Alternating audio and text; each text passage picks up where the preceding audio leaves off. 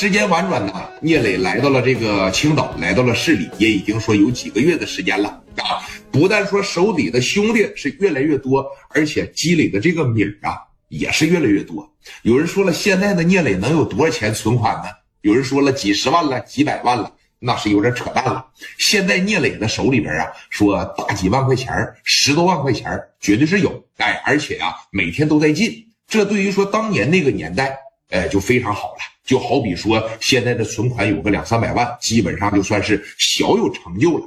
那么你看，聂磊啊，当时说来到这个市里的时候，好多人不看好他，也是好多人呢瞧不起他。哎，包括农村里边也是好多人戳他的脊梁骨。好不容易说干出点名声来了，我现在也有兄弟了，我现在也有哥们了，我在这个小市场这一块呢，我也吃的挺开了。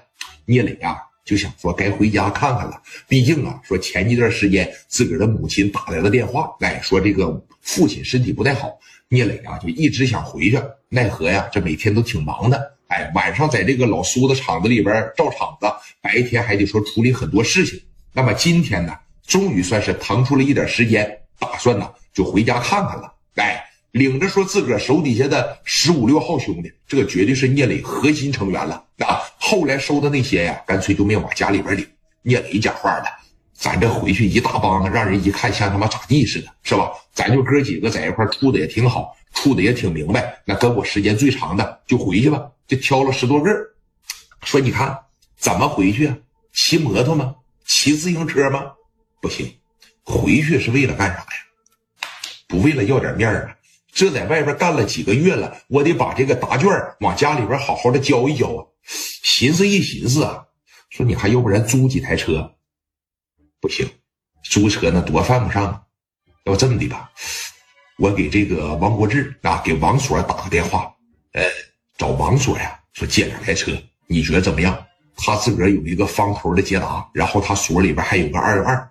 要不行的情况下，兄弟们，咱再租两台面包子，咱就回去，是吧？这在当年就挺排面了。我问问你啊，方头的小捷达，你再整上说吉普的二幺二，你再包两个面包子回去，这十多个人，这几台车往门口一停，在九一年这就特别有排面了吧？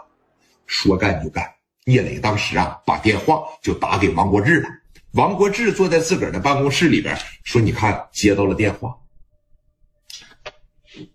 兄弟，志哥。”忙不忙啊？要不忙的情况下，我跟你说个事儿呗。你说，兄弟，那怎么的了？说你看我这一晃啊，出来了也有几个月的时间了，我这想回家看一看。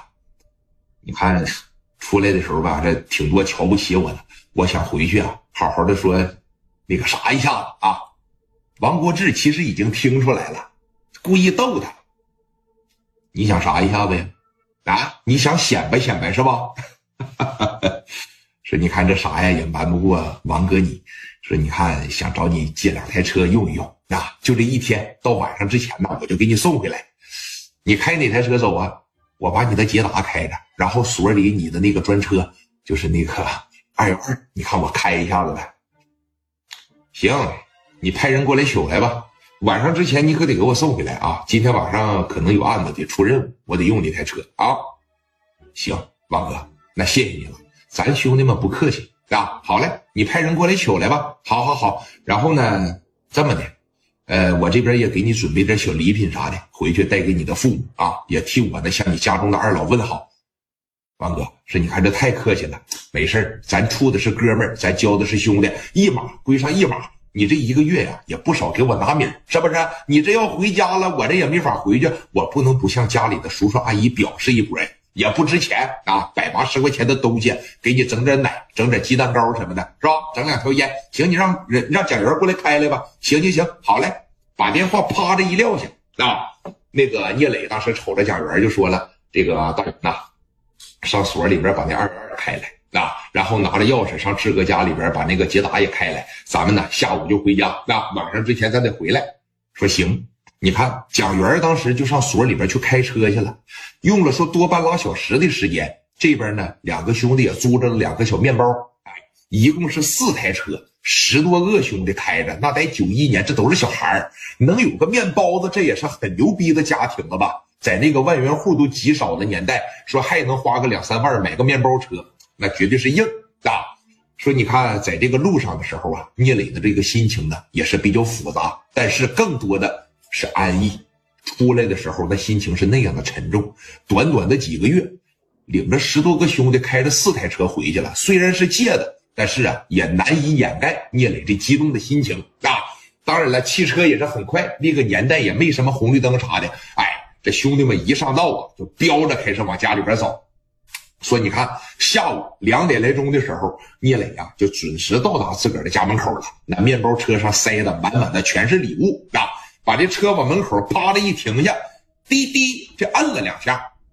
说你看，聂磊的父母当时在屋里边正午休呢，两声喇叭直接给干醒，从床上趴着一起来，